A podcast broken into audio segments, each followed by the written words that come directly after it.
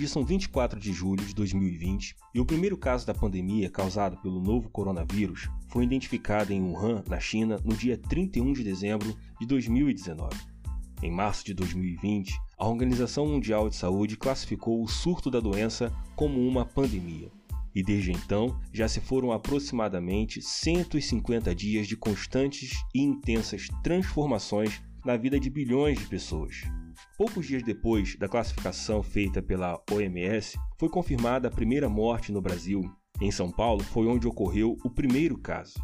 No mesmo dia, dois pacientes do Rio de Janeiro que haviam testado positivo para coronavírus vieram a óbito. O restante da história você conhece bem. Afinal, de uma forma ou de outra, você faz parte dela. Aconteceu que os números foram crescendo, foram ganhando nomes e alguns deles foram mais próximos do que desejaríamos. Segundo os dados das secretarias estaduais de saúde, com a última atualização feita em 22 de julho, no Brasil temos 2.227.514 casos confirmados, 82.771 óbitos por complicações diretas desta doença. E diante disso, eu gostaria de parafrasear o que disse o filósofo brasileiro Mário Sérgio Cortella num comentário disponível em podcast. Neste período, todos temos sido levados a experimentar o quanto nós somos absolutamente frágeis, sendo assim evidenciada a nossa precariedade, a nossa fragilidade diante de fatos que não estão sob o nosso controle como talvez achávamos que estivessem. Nesse mesmo programa, Cortella citando Ovídio, um poeta romano nascido em 43 a.C., ele diz: Todas as coisas humanas estão pendentes de um fio tênue. Isto é, o que nos sustenta na vida, na própria forma de estar no planeta, é muito tênue. Logo, é preciso cuidar. E como tenho procurado destacar até aqui, as consequências da pandemia vão além das complicações respiratórias e hemodinâmicas dos indivíduos. Não são poucas as pessoas que têm adoecido emocionalmente por causa de tudo que a pandemia trouxe a reboque. E o campo emocional de muitas pessoas tem sido tensionado a ponto de desmoronar como um castelo de areia na beira da praia. Castelinho este que, por conta das ondas que não cessam, em muitos casos tem sido difícil de ser reconstruído, mostrando-se um dos fios tênues do nosso ser, que requer muitíssimo cuidado. E neste segundo episódio desta série, te convido para uma conversa sobre a vida emocional do ser humano à luz da Palavra de Deus.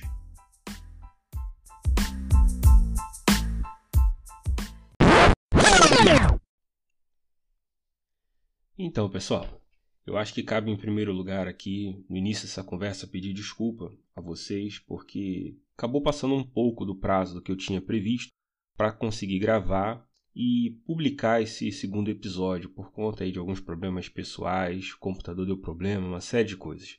Se o assunto ainda está fresco na sua memória, esse breve resumo que a gente vai fazer já é o suficiente, mas se você ainda não ouviu ou se já faz tempo e o assunto já se perdeu, eu convido você a parar essa reprodução desse segundo episódio, dar uma ouvida no primeiro, para a gente poder seguir em frente com qualidade naquilo que estamos, no assunto que nós estamos tratando. Bom, no episódio anterior nós falamos sobre o ser humano, né? o eu dessa, dessa questão, dessa problemática que a gente tem tratado. E eu procurei ressaltar a importância de nós praticarmos o exercício de nos conhecermos, do autoconhecimento, procurar entender as nossas necessidades, procurar entender e considerar as nossas limitações, e nós destacamos a importância de fazer isso à luz da Bíblia, à luz da palavra de Deus, porque pontuamos, sendo o Deus, o Senhor, o único capaz de, de nos discernir, o único capaz de nos explicar com exatidão,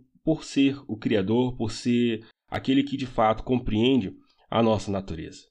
E voltando os nossos olhos para o livro de Gênesis, eu destaquei alguns pontos importantes que vão ser determinantes para que possamos entender o eu do homem, entender bem a natureza do ser humano.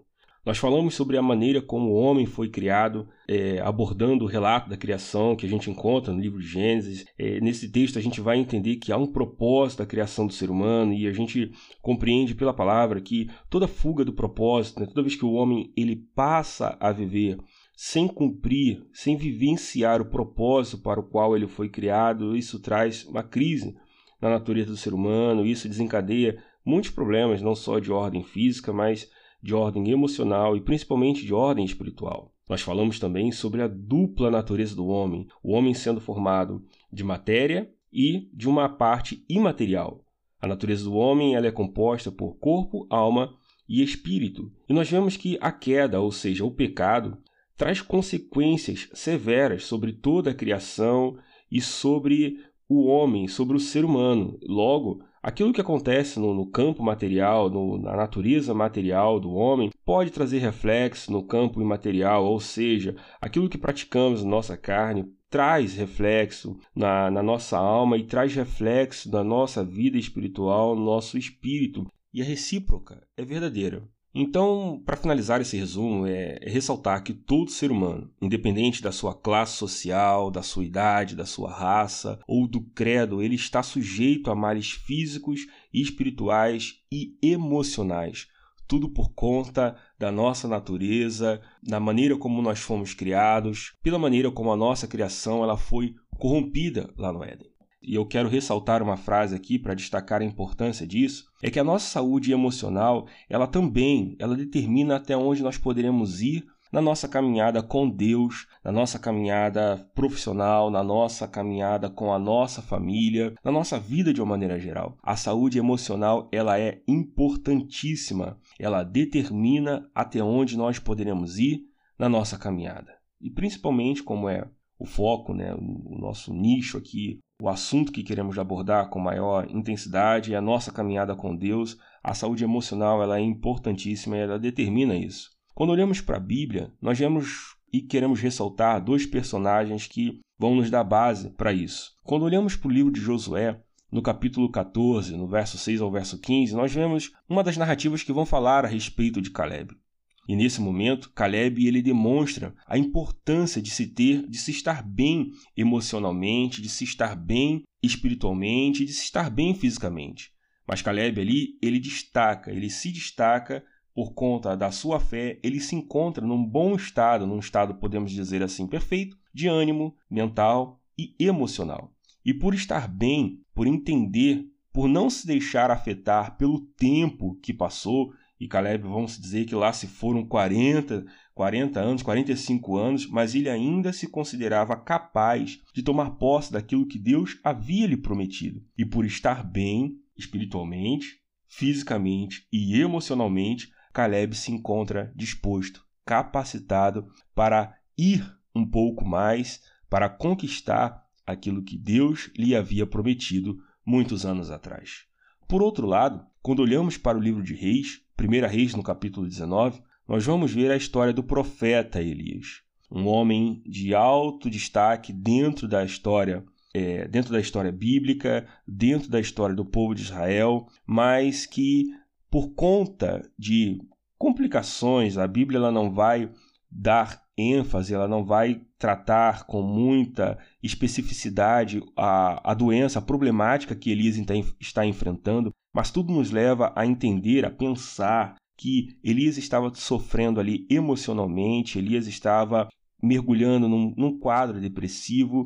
Por conta de, da sua saúde emocional não estar bem, Elias decide colocar um ponto final na sua caminhada, um ponto final na sua trajetória como profeta da nação, como um profeta de Deus de destaque naquele tempo, e ele chega a ponto de pedir para Deus o fim dos seus dias, de pedir para Deus a sua morte.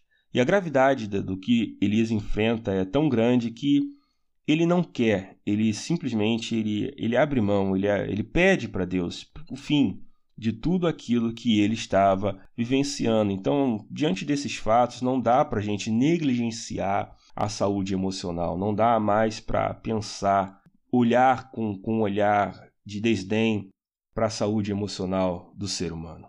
E quando olhamos para tudo que temos vivenciado hoje, nós vemos que o impacto da, da qualidade emocional, da qualidade da saúde emocional do indivíduo não se restringe só no passado, não se fica restrito àquilo que é narrado nas, nas páginas da Bíblia, mas nós vemos um impacto muito grande em nossos dias.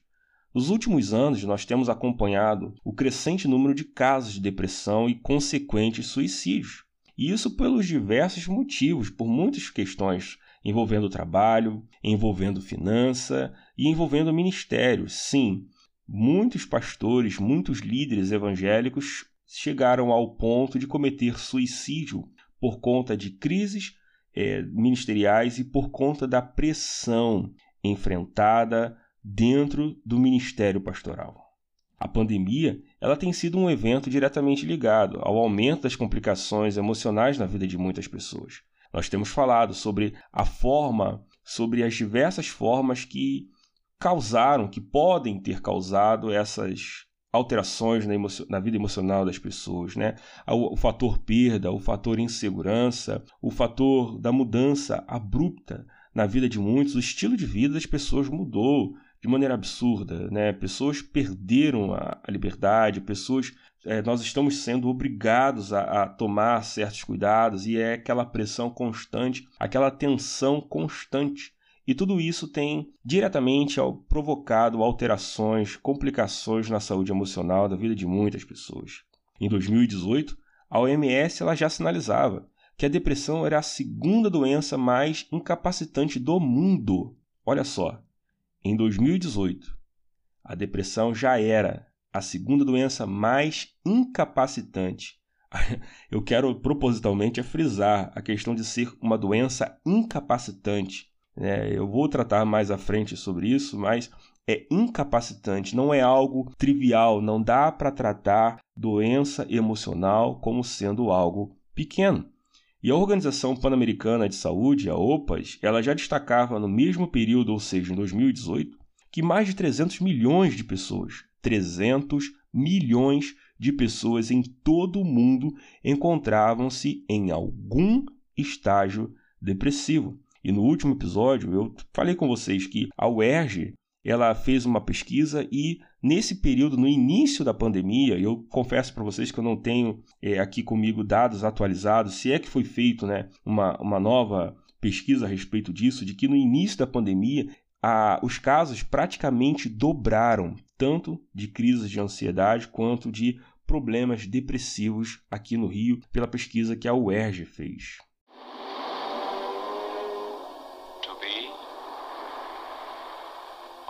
to be?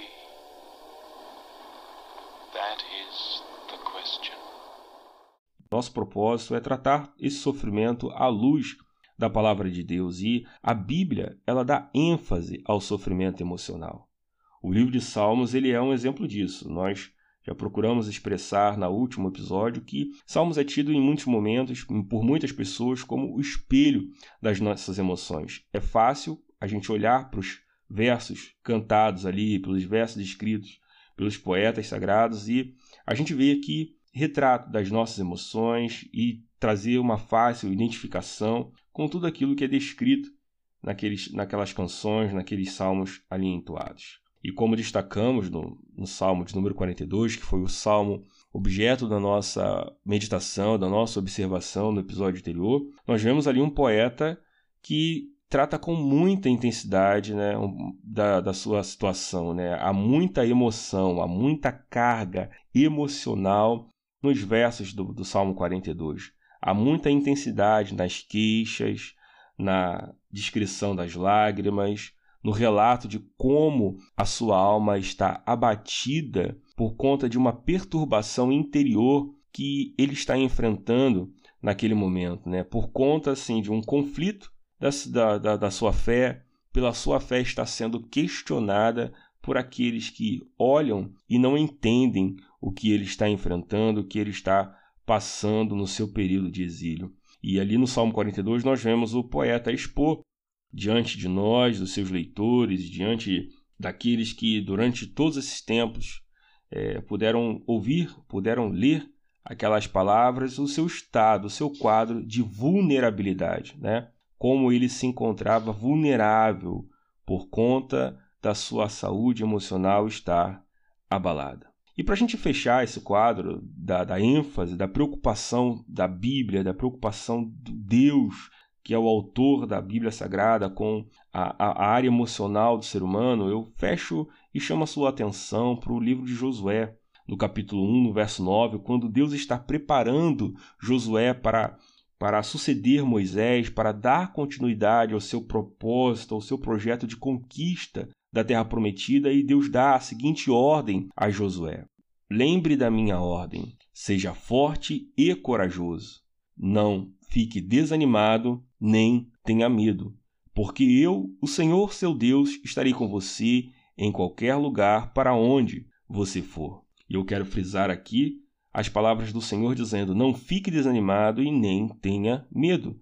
Nós vemos aqui a preocupação de Deus para com o estado mental, para com o estado emocional de Josué diante daquela importantíssima tarefa que ele teria nos próximos dias, nos próximos anos. Olha, como Deus tem o cuidado de se preocupar. Por quê? Porque é importante, porque faz diferença, porque determina até onde nós poderemos chegar. Nós precisamos dar a devida atenção, a devida ênfase àquilo que Deus sinaliza e aquilo que Deus destaca para nós. E é importante cuidarmos dessa área que é frágil da nossa vida, porque faz toda a diferença. E eu, eu quero repetir o que já tenho dito, dizendo que ela determina até onde nós poderemos chegar. To be or not to be, that is the question. Um pensador chamado Cícero disse que a ignorância é a maior enfermidade do gênero humano. E eu abro esse segundo bloco com essa frase para destacar para tratar sobre a agressividade da área emocional. E mesmo com tanta informação útil, com muitas informação, com muita informação útil dentro desse campo, nós temos aí diversos livros, palestras acessíveis no YouTube de gente boa, vídeos que circulam pelo WhatsApp, divulgação das consequências da doença é, emocional, os casos de suicídio, os casos de somatização, ou seja, quando o corpo ele começa a dar sinais físicos daquilo que está acontecendo no campo emocional do indivíduo, mesmo sendo noticiado casos em que pessoas no auge da carreira ou pessoas no, no auge do seu ministério abandonam tudo aquilo que, que construíram, mesmo diante de tudo isso ainda tem gente que trata a dor emocional com desdém. Ainda tem gente que julga ser frescura, que acha que isso, simplesmente o tempo vai dar jeito, e a gente vê, entre outras, respostas assim. Mas a Bíblia ela trata o assunto com seriedade, e ela expõe a anatomia do sofrimento humano, da agressividade, do quadro da agressividade do sofrimento. Quando nós olhamos para o Salmo de número 42, nós vemos o salmista destacar: Minhas lágrimas têm sido meu alimento. De dia e de noite, choro angustiado. E ele continua dizendo: Por que você está tão triste, ó minha alma? Por que está assim tão perturbada dentro de mim? A minha alma está profundamente triste. Direi a Deus, minha rocha, por que te esqueceste de mim? Porque devo sair vagueando e pranteando oprimido pelo inimigo. Até os meus ossos sofrem agonia mortal. Eu faço questão de ler esse texto, de ler essa, esses versos aqui, para destacar a maneira como a Bíblia deixa claro, como eu disse anteriormente, a anatomia do sofrimento por trás dos problemas emocionais. Eu quero destacar algumas palavras dentro disso, disso que lemos para poder é, desenvolver melhor este assunto. O salmista ele vai destacar que as lágrimas têm sido o meu alimento, de dia e de noite. E ele vai falar de, de lágrimas, ele vai falar de um sofrer, ele vai falar de um choro angustiado, de um choro perturbador. Não é um sofrimento banal, não é um choro ocasional ou trivial. Ele vai falar de angústia, de uma profunda angústia, de uma tristeza que vai comprimir a sua alma. Não é um, uma coisa banal, não é por uma, uma coisa, um sofrer, uma luta pequena, mas é algo de profunda intensidade. Ele vai falar de um estado de perturbação, de uma perturbação interior, de uma agitação interior, de uma tristeza profunda. E toda essa, toda essa tristeza, toda essa agonia, toda essa angústia, ela leva este homem, como nós falamos anteriormente, que tem um perfil de ser um homem fiel, de um homem conhecedor do Deus a quem ele serve, mas por conta de todo o sofrimento, esse homem ele vai chegar a pensar que Deus se esqueceu dele. Há um questionamento aqui, há uma crise de fé quando ele declara: Deus, por que te esqueceste de mim? Por que devo sair vagueando, ou seja, andando sem rumo, andando sem direção, andando sem paradeiro, sem perspectiva, pranteando e oprimido, sendo ofendido constantemente por outras pessoas. E ele vai destacar, eu quero destacar nas suas palavras aqui, quando ele vai dizer que até os meus ossos sofrem uma agonia mortal, ou seja, nós já falamos sobre isso anteriormente. É, Trata-se de um quadro aqui Aparentemente, trata-se de um quadro de uma, de uma somatização, ou seja, quando o corpo começa a dar sinais físicos de uma dor emocional, de um sofrimento emocional, de um sofrimento espiritual. É, é uma situação de, de um, é um quadro de intensa agressividade. E quando a gente olha para outro personagem, que é o personagem Elias, que já falamos até aqui, eu quero ler o texto pra, com vocês do primeiro livro de Reis, no capítulo 19, versos 3 ao 7, que vai nos dizer assim: Elias teve medo e fugiu para salvar a vida. Sentou-se debaixo dele e orou, pedindo a morte. Já tive o bastante, Senhor. Tira a minha vida. Não sou melhor do que os meus antepassados. Depois se deitou debaixo da árvore e dormiu. De repente, um anjo tocou nele e disse: Levante-se e coma. Elias olhou ao redor e ali junto à sua cabeça havia um pão assado, sobre brasas quentes e um jarro de água. E ele comeu e bebeu e deitou-se de novo. O anjo do Senhor voltou, tocou nele e disse: Levante-se e coma, pois a sua viagem será muito longa. Eu acho aqui interessante e importantíssimo o destaque sobre a vida de, de Elias, porque, como semelhantemente ao, ao, ao poeta do capítulo 42, é alguém de profunda intimidade com Deus.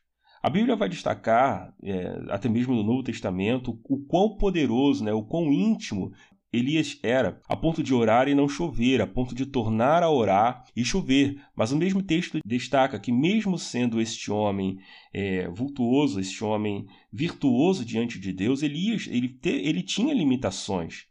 É, e por conta dessas limitações, por conta dessa natureza humana que já temos destacado anteriormente, ele estava foi totalmente e naturalmente suscetível a problemas emocionais e problemas esses que foram de extrema agressividade sobre a sua vida. Porque pensa você num, num, homem, como a Bíblia destaca, num homem cheio do Espírito de Deus, de um homem poderoso na, no conhecimento da vontade de Deus, um homem é, profundo conhecedor do querer de Deus para o seu tempo, um homem que realizou proezas. A Bíblia destaca milagres, maravilhas a respeito de Elias, mas esse homem, por conta do problema emocional, ele teve medo e fugiu. É, olha como, como a doença emocional ela pode ser agressiva, ela pode corroer, ela pode fazer desmoronar toda todo o ser, toda a identidade de um indivíduo, de uma pessoa. Eu volto a falar aqui, Elias é um herói da fé, é alguém é, muito poderoso na presença de Deus dentro das Escrituras. Não é um, uma pessoa frágil, né? Então aqui a gente já começa a quebrar alguns paradigmas sobre é, quando se tenta fechar é, o, o, quadro, um diagnóstico, né? É, um diagnóstico popular de, uma doença emocional, ah, é falta de Deus, é, é falta de uma estrutura espiritual. Não, a gente está falando aqui de um homem profundamente e solidamente estruturado na presença de Deus. Mas ah, eu falo essas coisas, volto a dizer, talvez esteja até me tornando repetitivo para dizer, para destacar a agressividade da, da, doença emocional, do problema emocional, porque este problema emocional teve força, teve intensidade para fazer este homem temer, tremer e querer fugir. Esta, essa, essa doença, este mal emocional, teve poder para fazer este homem, conhecedor da pessoa de Deus, orar, mas não orar para sair da situação. A agressividade, a intensidade foi tamanha que Elias orou pedindo a morte. Ele, ele já chegou num estado de esgotamento que o seu querer era pedir a Deus era a morte, e ele se retira e ele foge e fica, né, deitado à margem, né, à margem do caminho, fica deitado longe de onde deveria estar, ele se deita debaixo de uma árvore e ali ele dorme, ele se entrega ali naquele lugar. E o texto vai dizer que Deus não desiste, Deus vai de encontro a Elias, toca, o anjo toca nele e diz: levante-se coma. E a Bíblia diz que há um, um, um, volto a destacar na agressividade do problema emocional, Elias ele não consegue reagir. Ele levanta, ele come e ele dorme de novo, ele se deita. Ele tem dificuldade de sair daquela situação. Ele tem dificuldade de se recuperar, de, de ter a, o seu ânimo restaurado, mesmo tendo a ajuda direta uma ajuda ali direta do próprio Deus. Deus na presença, na, se manifesta ali por um anjo, cuida de Elias traz provisão para a vida de Elias, mas por conta do peso do problema emocional enfrentado, Elias tem dificuldade de se levantar. Então, meus amigos, é, não dá para tratar com leviandade, não dá para ser leviano. Não dá para ser leviano quanto à agressividade da área emocional. É preciso ter empatia, é preciso medir as palavras, é preciso ter cuidado. Não é uma coisa tão simples de ser tratada, de ser assim solucionada, resolvida. Visto os casos desses dois personagens que a gente tratou aqui, é, com o como o problema emocional foi agressivo sobre a vida desses homens e não é diferente sobre a vida de nenhum de nós.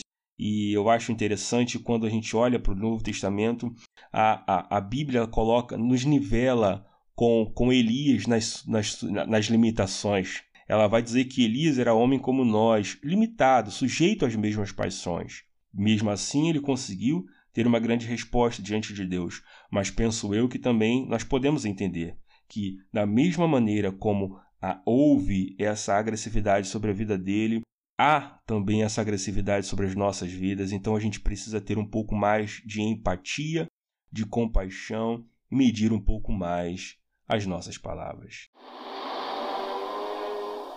To be or not to be? That is the question. Em nossos dias, Muitas pessoas estão precisando da nossa atenção, da nossa empatia por conta desse sofrimento. Muitas pessoas têm procurado, têm se expressado pelas suas redes sociais, assim como os salmistas expressaram seu sofrimento nos salmos, nos versos contidos na Bíblia Sagrada. E as redes sociais elas vão veicular frases do tipo: a dor na alma é mais perigosa que a dor no corpo, ou uma outra frase diz: Eu sou forte, mas eu estou cansada. Uma outra frase vai dizer: Uma foto engana muita gente. Um sorriso largo engana, engana, engana muito mais. E para finalizar essas citações, né, tem uma frase e outra que vai dizer: Talvez eu seja um péssimo jardim, por isso as borboletas já se foram. Pessoas têm dado sinais pelas redes sociais e a gente precisa ficar atento ao seu estado emocional, ao seu estado, à sua condição. Porque quando olhamos para esse assunto, a gente precisa pensar e entender que essas alterações emocionais elas têm causas diversas, elas têm origem diversas. E dependendo da causa, por conta própria, a gente não vai conseguir ajudar. Eu sei que é legal a iniciativa, né, de teve um tempo atrás sendo veiculado, né, se não sofra sozinho, me ligue ou coisas do tipo, assim, se colocar à disposição, mas é, eu preciso ressaltar, a gente precisa ressaltar que independente da origem ou da causa dessa alteração, a nossa amizade, a nossa empatia, ela não não será suficiente. Assim como uma ajuda psicológica, ela não vai ser do profissional da saúde, do profissional do psicólogo, psiquiatra, ela não será suficiente. Assim como também, em alguns casos, não desmerecendo o poder da oração, por favor, não me tenha dessa maneira. Eu creio no poder da oração, mas eu vou a gente vai abordar mais à frente alguns textos que vão dar base para isso, da gente entender que em alguns momentos somente o amparo espiritual, somente a leitura da palavra, é, o, o, culto em si só não será o suficiente. Eu vou, a gente vai olhar para um texto que vai nos dar esse entendimento. Eu sei que eu creio, eu, eu, eu falo de uma opinião pessoal agora, eu creio no poder da, oração e a oração, a fé, ela é o primeiro passo a dar mas a gente precisa entender que, em alguns casos, dependendo da origem da causa, isso vai demandar de nós uma atenção maior. E a gente não pode fechar os olhos é, numa só direção, a gente não pode tapar os ouvidos para a multiforme graça de Deus e entender que o, o, o profissional de saúde está aí porque Deus tem abençoado homens para isso, e por outra forma também, a gente não pode fechar os olhos e entender que a, a palavra de Deus, a oração, a, a, revelação do poder da oração está aí para isso. Então a gente precisa, eu quero abrir os olhos, a, os seus ouvidos nesse momento, né? abrir os seus olhos pelo falar aos seus ouvidos nesse momento, é para ter atenção a, aos sinais que as pessoas têm dado e da importância da gente saber a origem e a causa das alterações emocionais. Porque a alteração ela pode se dar com uma origem material, ou seja, a origem da doença emocional, da depressão, é, da, da, crise de ansiedade ou, ou outros males é, pode ter origem no corpo, né? pode ter uma origem fisiológica, pode ser provocada por uma baixa hormonal, por diversos motivos, talvez por estresse ou por uma outra questão. O corpo da pessoa ela deixa de produzir determinados hormônios. O que, que isso provoca na pessoa? Ela deprime a pessoa por conta de uma alteração hormonal. Ou existem pessoas que entram nesse estágio por conta de enfermidades, ou seja, ou por conta de lesões permanentes. A pessoa está há anos lutando contra de uma dor na coluna, uma dor que a incapacita de fazer, de viver outras situações, de desenvolver projetos, sonhos, e por conta dessa luta em longos anos com a, depressão, com, com a dor na coluna, a pessoa ela vai desenvolver um quadro depressivo. A origem está numa alteração no corpo dessa pessoa, ou em outros casos também, por conta de uma lesão permanente, ou seja, um quadro de amputação, de uma de uma um quadro de uma amputação ou de uma outra lesão que limita permanentemente o corpo da pessoa, a pessoa vai entrar num estágio depressivo, ou seja, a origem está no corpo. E aqui não é, é limitar o poder de Deus. Por favor, preste atenção. A gente sabe que Deus ele é poderoso para não há nada que seja impossível para Deus fazer, mas em alguns casos, por conta da vontade de Deus e da soberania de Deus, Deus não vai reverter um quadro de amputação. Então, é, não adianta é, orar somente, né? Precisa entender que há necessidade de um acompanhamento, nesse caso, de um profissional da área de saúde. Então, assim, é, é o que eu estou citando esses exemplos, espero eu estar conseguindo alcançar, é, passar o que eu quero, o que eu quero tratar, é que dependendo da origem, o cuidado, a resposta vai demandar outras estratégias. Não só da origem material, mas alguns casos de depressão ou alterações emocionais têm a sua origem no campo imaterial, ou seja, na vida espiritual. Tem pessoas que estão encarando quadros depressivos, de ansiedade ou outros males emocionais por conta do pecado. Pecados cometidos, pecados não confessados, áreas não tratadas, problemas que, como nós falamos no, no, mais claramente no episódio passado, pessoas estão fugindo do propósito para o qual foram criadas, pessoas estão vivendo até mesmo na profissão ou no ministério, fugindo do propósito para o qual aquilo foi criado, aquilo lhe foi concedido e por conta dessa fuga, por conta desse pecado, estão entrando num quadro depressivo. Em, outros, em outras situações, pessoas estão sofrendo quadro depressivos por conta de uma opressão maligna. A gente precisa entender, sim, o inimigo de nossas almas, ele atua, ele trabalha, ele oprime pessoas emocionalmente, ele oprime pessoas trazendo limitações, infligindo dor no campo emocional na vida de muitas pessoas. Em alguns casos também, pessoas estão sofrendo quadros depressivos por conta da ausência de Deus. A pessoa não tem nenhuma ligação, não permite-se ter, não se permite ter nenhum quadro de ligação com Deus e por conta dessa ausência da divindade, essa ausência de Deus, ela incorre num quadro depressivo. E uma última origem, uma última causa é... são os problemas na alma, os problemas emocionais. Pessoas incorrem no quadro depressivo por conta de saudade. É a perda de um parente que se foi, é a perda de um filho, de um neto que está morando longe, é a saudade que não tem nada que vá preencher uma outra pessoa que, que se foi. Então isso incorre num, num, num quadro depressivo, num quadro de, de, de, uma, de uma maldade, de uma, num quadro de uma doença emocional. Pessoas estão sofrendo também por causa da frustração, decepção. Então são coisas que precisam de uma atenção maior, porque como eu tenho dito, nem toda enfermidade emocional é espiritual. Isso precisa ficar claro para nós. Nem toda é fisiológica e nem toda é a psique. Logo, requer a nossa atenção a todas as áreas do ser. É preciso ter compreensão, é preciso ter, é preciso que haja intercessão, é preciso que se busque orientação, porque como temos procurado explicar as origens e as causas são diversas, não dá para a gente generalizar e colocar tudo no mesmo pacote. A gente precisa ter um pouco mais de sensibilidade. E quando olhamos para a palavra, nós percebemos que Deus ele coloca uma parcela de responsabilidade, de cuidado da nossa parte para com a nossa vida emocional. Quando olhamos para a palavra, nós vemos nesse texto já tratado por nós nesse episódio, quando Deus fala com Josué, ele Deus dizendo para ele, né, que ele deveria ser forte e corajoso. Então nós precisamos entender que eu, você, nós precisamos cuidar dessa parte também. Não dá para terceirizar o cuidado da nossa vida emocional.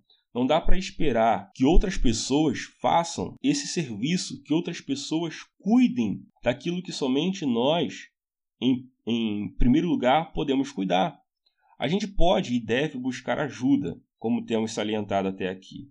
Mas nós precisamos entender que a responsabilidade primária é nossa. Não dá para eu pegar a minha vida emocional, como eu posso fazer com uma roupa que está suja, e pedir para alguém lavar, passar e me devolver engomada. Não, eu posso pedir a ajuda de Deus, eu posso buscar a ajuda de profissionais, mas a tarefa de cuidar, ela é minha, ela é pessoal, com ferramentas que o profissional de saúde ou que o próprio Deus me dá.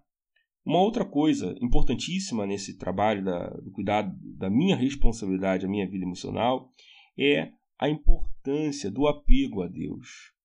Preciso se apegar, é preciso estar inconformado com a situação que você está vivenciando.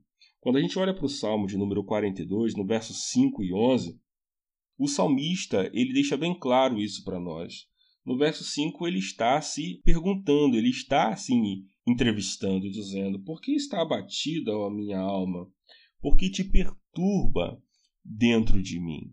Espero em Deus, pois ainda o louvarei. Ele é o meu auxílio e Deus meu. Há um apego ao Deus a quem serve, há um apego à fé, mesmo em meio ao problema da saúde emocional. Há um inconformismo, há uma busca, há uma busca constante, a reflexão diante dos fatos, diante da fidelidade de Deus, diante da bondade de Deus, diante do conhecimento que se tem a respeito da natureza de Deus. Então nós precisamos é, entender o valor desse apego a Deus, desse inconformismo no cuidado da nossa vida emocional. Nós precisamos também destacar a importância da confiança, da confiança na pessoa de Deus. Porque no momento que nos sentimos frágeis, vulneráveis, Deus ele é poderoso o suficiente para nos sustentar.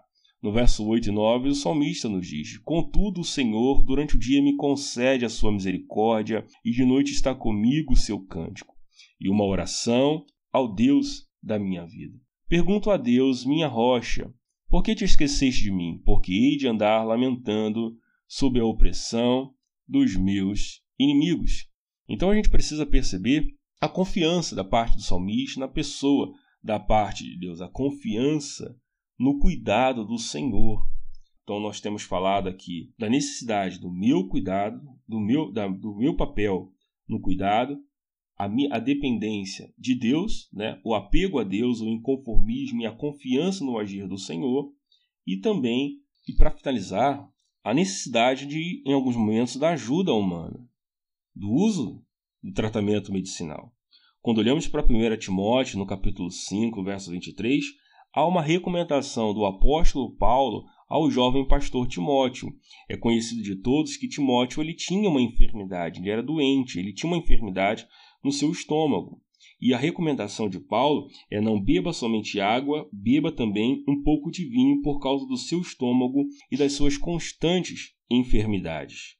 E há um destaque aqui, preciso fazer que não é uma orientação à embriaguez, mas é no momento em que Paulo está escrevendo a Timóteo o uso do vinho como um tratamento medicinal. Então, é, bebe um pouco de vinho porque por causa das tuas constantes enfermidades estomacais. Ou seja, Paulo, um homem de fé, um apóstolo extremamente importante dentro do avanço do cristianismo, missionário, missiólogo por excelência, alguém que muitas maravilhas, que operou, que foi usado para operar muitas maravilhas na presença de Deus, está recomendando ao seu a um jovem pastor que fizesse uso de medicamentos. Então é para fechar aquilo que falamos anteriormente. Dependendo da origem, eu vou precisar recorrer à ajuda do profissional, eu vou precisar recorrer à ajuda de medicamentos e não há nada de absurdo nisso. A Bíblia trata sobre o meu papel a Bíblia trata sobre a importância de Deus no tratamento emocional e a Bíblia destaca a necessidade, em alguns momentos, do uso de recursos medicinais. E para concluir esse episódio de hoje, eu quero destacar que nós precisamos cuidar também da nossa saúde emocional, tanto quanto cuidamos da nossa saúde física e espiritual. Nós precisamos considerar a ajuda de profissionais capacitados para cuidar dessa parte do nosso ser.